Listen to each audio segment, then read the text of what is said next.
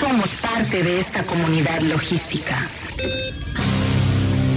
Somos lo que siempre nos propusimos. Hemos logrado llegar a donde nadie ha llegado. Somos el punto de acceso, un sistema informativo, una plataforma donde los acontecimientos se develan y la comunicación tiene apertura. Somos la voz del comercio exterior. Tiempo logístico. Tiempo logístico.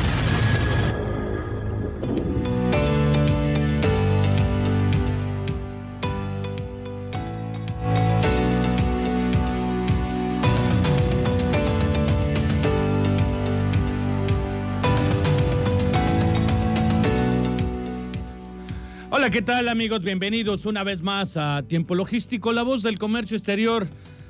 Pues es para mí de verdad que un honor eh, presentar, conducir este programa, proyectarlo. Eh, 16 años llevándolo a cabo y bueno, gracias a todos los expertos a nivel nacional en el comercio exterior, en la logística, en el transporte, en las aduanas, en los puertos, en las leyes que rigen todos ellos. Muchísimas gracias a todos los que se conectan a nivel nacional para poder escucharnos y por supuesto a los colaboradores que eh, amablemente nos comparten su expertise para usted que nos va a escuchar durante esta hora. Vamos a tener un programa interesante este jueves eh, 3 de febrero. Vamos a hablar de la problemática de la carencia de una autopista a la altura del puerto de Manzanillo con el presidente de la Unión de Transportistas de Carga de Manzanillo, Yaxel Nolasco Gómez. Eso va a ser en el tercer y último segmento. En el segundo segmento vamos a platicar eh, de los puntos finos de la regularización de los autos extranjeros. Esto va a ser con el maestro Jesús Hernández desde Tijuana. Y bueno, en este primer segmento, un tema mucho, muy interesante. Por favor, eh, todos eh, deben de tener un poco de interés en este tema. El soborno, una falta grave que puede ser cometida por particulares. Y bueno, este asunto tan delicado lo vamos a ver con la doctora Lisbeth Muñoz Mejía, magistrada anticorrupción. Ella eh, está, por supuesto, en la Ciudad de México y, bueno, pues amablemente también se comparte eh, toda su información con nosotros al respecto de este tema. Eh, por supuesto, si usted está interesado en alguna pregunta, bueno, pues vamos a estarlo esperando para que nos mande eh, pues un mensaje a través del inbox o a través eh, aquí en el Facebook. podemos recibir sus mensajes o bueno, pues ya sea también en Radio Turquesa en el 92.9 MHz, como siempre, aquí en el puerto de Manzanillo, Colima. Y bueno, este asunto para que nos lo comparta ella, bueno, pues vamos a tener alrededor de eh, 15 minutos que nos va a platicar de todo este tema eh, para poder eh, hablar de eh, el tema anticorrupción. Bueno, yo le sugiero a usted que si quiere hacerle algún comentario, por favor nos contacte. Es un tema mucho, muy interesante que nos está compartiendo la doctora Lisbeth Muñoz Mejía. La interacción que vamos a tener con ella es a través eh, de eh, una videollamada, pero bueno, pues hacemos el enlace aquí a través de la frecuencia del 92.9 MHz para que nos comparta todo esto. Si tiene dudas, si tiene comentarios, bueno, pues por supuesto que lo vamos a estar esperando, ¿no? Y bueno, eh, vamos a esperar que ya se está enlazando la doctora para que nos comparta toda esta información. Y bueno, eh, ella ya está casi lista aquí para conectarse con nosotros. Nada más me están informando los datos, que es un aspecto técnico que ya estamos aquí resolviendo para que se pueda contactar con nosotros. Eh, y eh, parece ser que ya, eh, ya la vamos a tener enlazada en un par de minutos aquí con nosotros en tiempo logístico. De verdad que nosotros les sugerimos muchísimo que nos contacten para poder tener cualquier duda al respecto de todo lo que se está manejando en este programa. Si usted quiere anunciarse en este programa, bueno, por supuesto también los estaremos esperando para que nos compartan eh, su interés en el mismo. Y bueno, déjenos un mensaje en el fanpage de Facebook de Tiempo Logístico para poderlos contactar.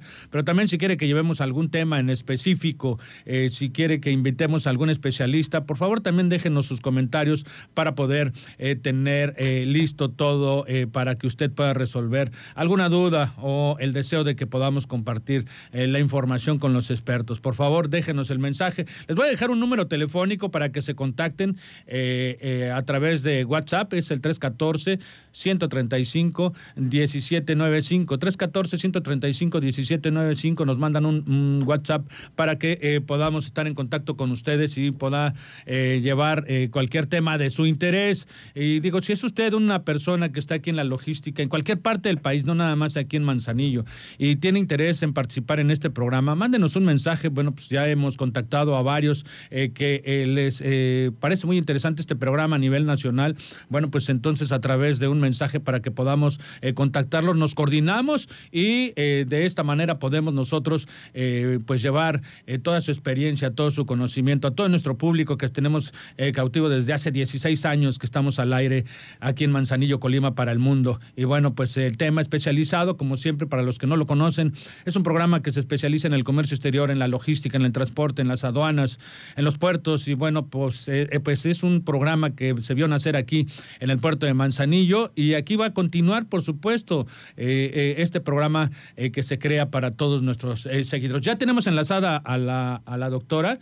Eh, eh, parece ser que tiene por tenemos por ahí un problemita con la doctora. Eh, no sé si nos vaya a hacer entonces una llamada telefónica para que pueda compartir con nosotros toda esta información. Si es que hay problemas de internet con ella por allá en la Ciudad de México, entonces estamos esperando una llamada telefónica para que nos comparta toda esta información y podamos realizar esta participación de la doctora Lisbeth Muñoz Mejía, magistrada anticorrupción eh, en la Ciudad de México. Eh, y bueno, eh, el soborno es una falta grave, por supuesto. Y bueno, pues ella nos va a compartir todo lo que usted tiene que prevenirse. Hay cosas que también desconocemos y por supuesto que ella nos va a comentar qué es lo que hay que hacer para poder tener pues todas las precauciones debidas para no caer en estos errores, porque bueno, a veces se nos hace tan sencillo hacer estos temas que después tienen unas consecuencias graves. Entonces, entonces, eh, vamos a ver eh, qué es lo que podemos eh, ver con todo este tema, con las sanciones que pueden realizarse a los particulares. Es un tema muy interesante que pues, debe de estar atento para que puedan escuchar todo lo que nos va a comentar en este tema administrativo, la Ley General de las Responsabilidades Administrativas. Nos va a platicar las faltas no graves, las graves y, de los particulares, las amonestaciones y bueno, incluso, bueno, pues podemos ver con ella todo lo que usted eh, crea que sea necesario. Eh, vamos a platicar eh, todos estos temas ya en, unos, en, un momento que ya se está enlazando con nosotros para que nos platique las sanciones a, personas físicas, se incluyen multas inhabilitaciones temporales para participar. Y bueno, para que bueno seamos más precisos, pues la doctora Lisbeth Mejía, perdón, Lisbeth Muñoz Mejía, que ya la tenemos enlazada para que pueda compartirnos toda esta información. Doctora, bienvenido a Tiempo Logístico. ¿Cómo se encuentra en esta ocasión? Hola, ¿qué tal? Buenas noches. Muy bien, gracias. Un saludo a toda tu audiencia y a ti, por supuesto. Muchísimas gracias, doctora. De verdad que para nosotros es un honor que tengas eh, contacto con nosotros y que comúnmente, bueno, pues nos compartas toda esa información, eh, toda esa capacidad que tienes de conocimiento y que compartes, bueno, por supuesto en los tribunales y donde eh, todo el tiempo andas en la materia que tú dominas, ¿no? El soborno, una falta, una falta grave, lo sabemos perfectamente bien, que puede ser cometida por particulares. ¿Cómo nos puedes presentar este tema, doctora?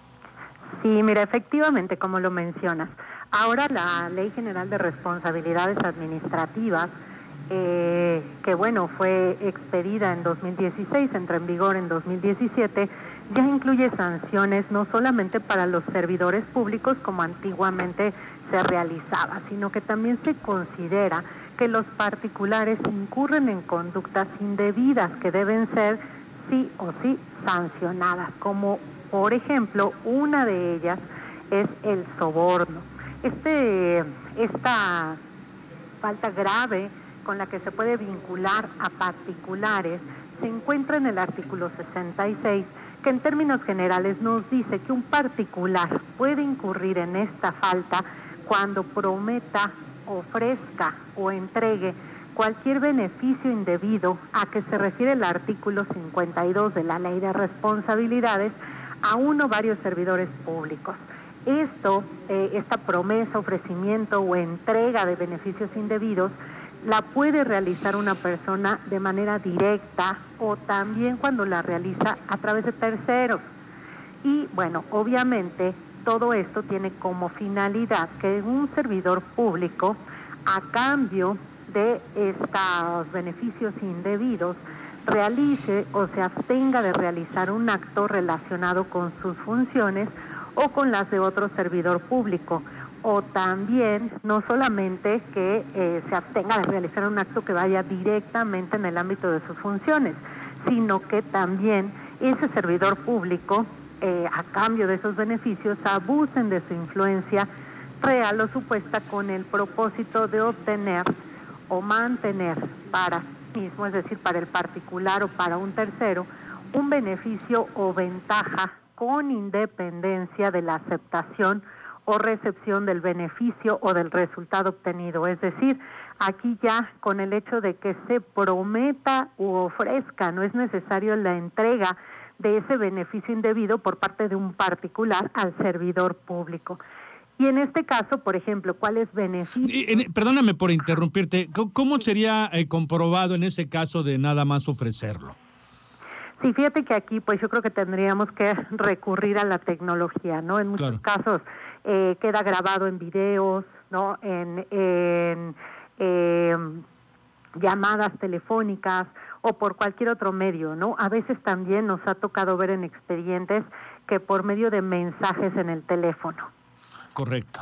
También por esa vía, entonces ahí nos damos cuenta cómo se está pretendiendo sobornar a un servidor público y eso en sí ya es una causa para que a un particular se le inicie un procedimiento por una falta grave de las contenidas en la ley. Bien, bueno, pues continuamos entonces con el tema. Sí, te comentaba que, bueno, estos beneficios indebidos, eh, la ley establece que, por ejemplo, estos beneficios deberán ser aquellos, obviamente, no comprendidos en la remuneración de los servidores públicos y que estos pueden consistir en, diversas cosas, no solamente dinero, sino que también se le pueden ofrecer, prometer o entregar valores, bienes muebles, bienes inmuebles, o incluso eso también lo hemos escuchado en ocasiones por ahí en la radio, cuando hay enajenación en precio notoriamente inferior al que se tiene en el mercado, ¿no? Por ahí hemos escuchado algunos escándalos en donde eh, bienes que cuestan, no sé, 30 millones de pesos, alguien los por 15, ¿no? Entonces, pues por supuesto que también ahí se presume que hay alguna cuestión de corrupción. Y bueno, también se puede tratar de eh, donaciones, servicios, empleos y cualquier otro beneficio indebido para el particular o para su cónyuge, parientes consanguíneos, parientes civiles o terceros con los que tenga relaciones profesionales, laborales, de negocios o por supuesto para alguno de sus socios o de las sociedades en las que algún servidor público o cualquiera de estas personas puedan formar parte.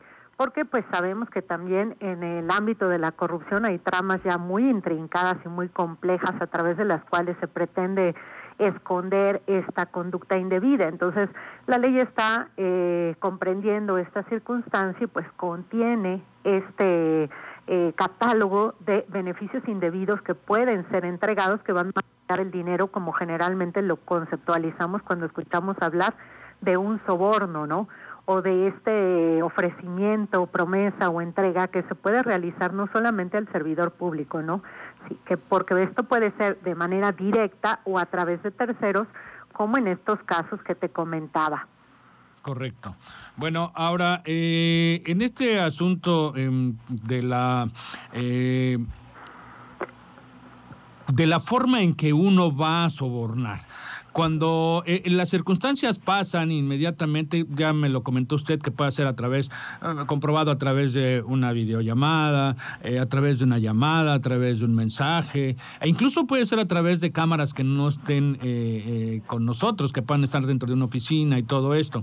Em, pero ¿qué pasa cuando em, no hay una, una forma de comprobar que tiene este testigo y aún así, digo, se lo comento por un caso que, que a mí me tocó conocer, en donde nada más se les dio, se le hizo el comentario es lo que dice el, servidor público, eh, pero el particular eh, comenta que no eh, tuvo absolutamente nada que ofrecer, nunca ofreció nada, no hay nada que lo compruebe, pero todos modos lo están juzgando por eso.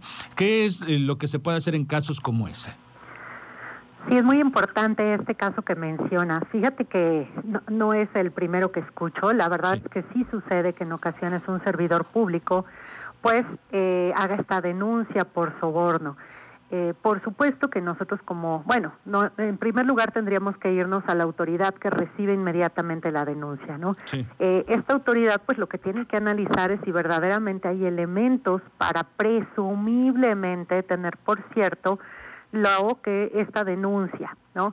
Si considera que hay elementos que presumiblemente hacen suponer que sí se cometió la conducta, ya sabes que se pueda eh, vislumbrar las circunstancias de modo, tiempo y lugar en el que se cometen los hechos, pues probablemente inicie un procedimiento administrativo eh, disciplinario porque este es el ámbito administrativo, ¿no? Entonces es el procedimiento que corresponde.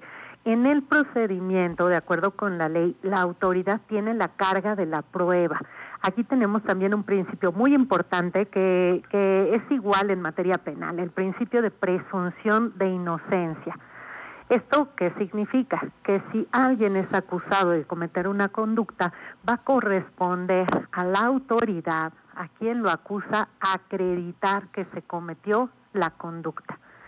Entonces puede ser que pues indebidamente por no por no tener los elementos suficientes para presumir la comisión de la conducta porque el simple dicho de una persona no es suficiente para acreditar una falta.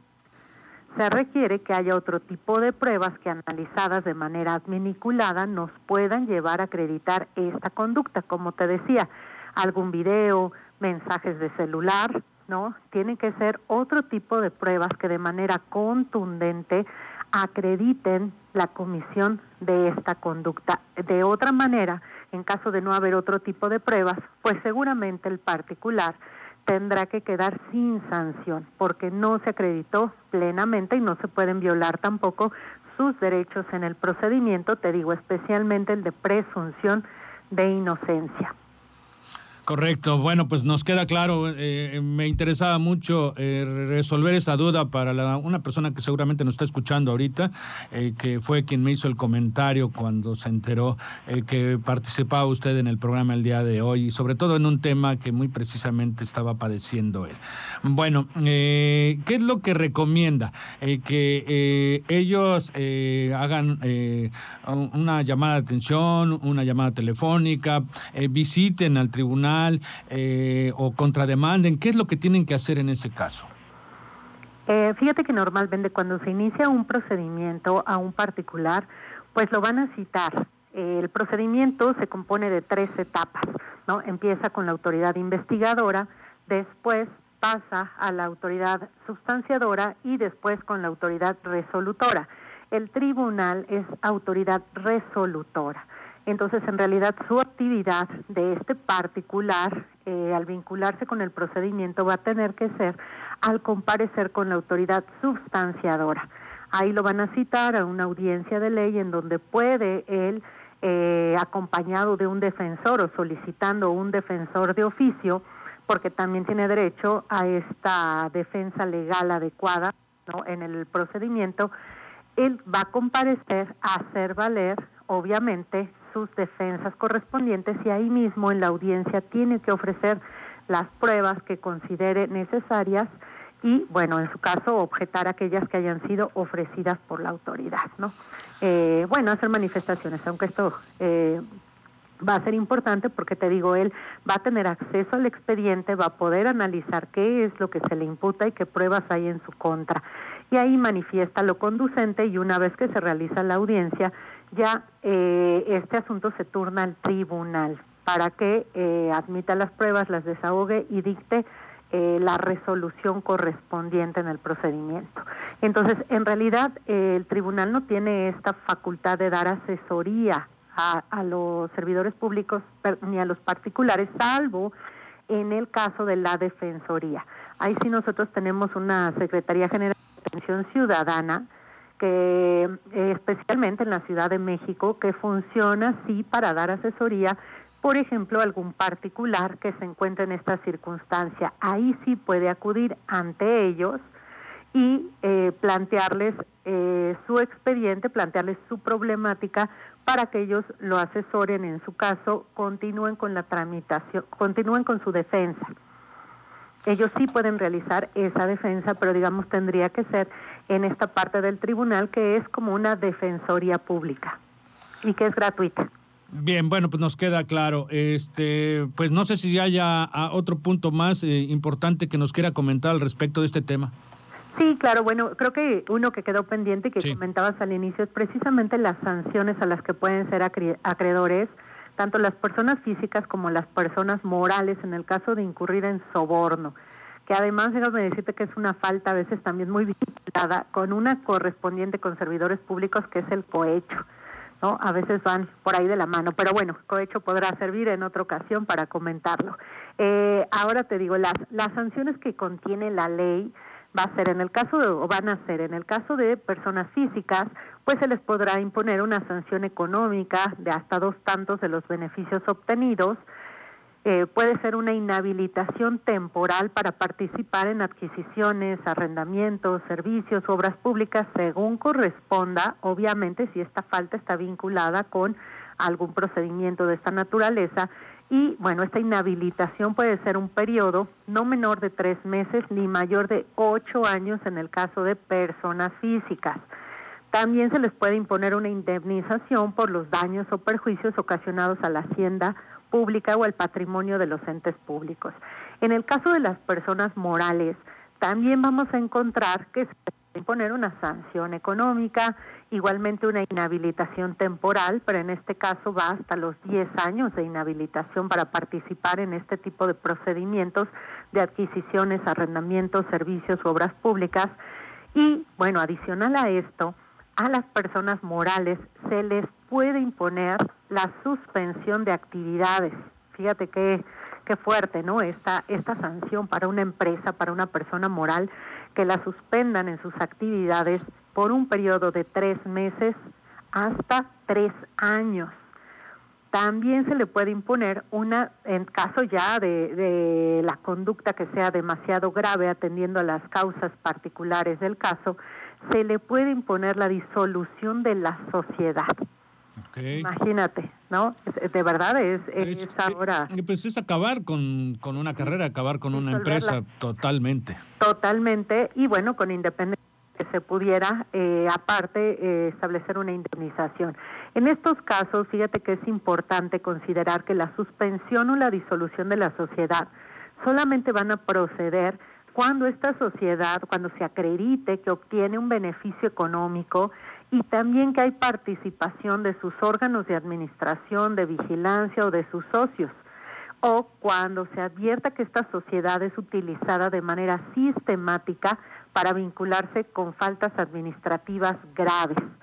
Entonces aquí si hay elementos a considerar, no es nada más que se vaya a aplicar porque al juzgador o, a la autoridad resolutora eh, lo consideró así, sino que la ley establece en qué casos, ¿no?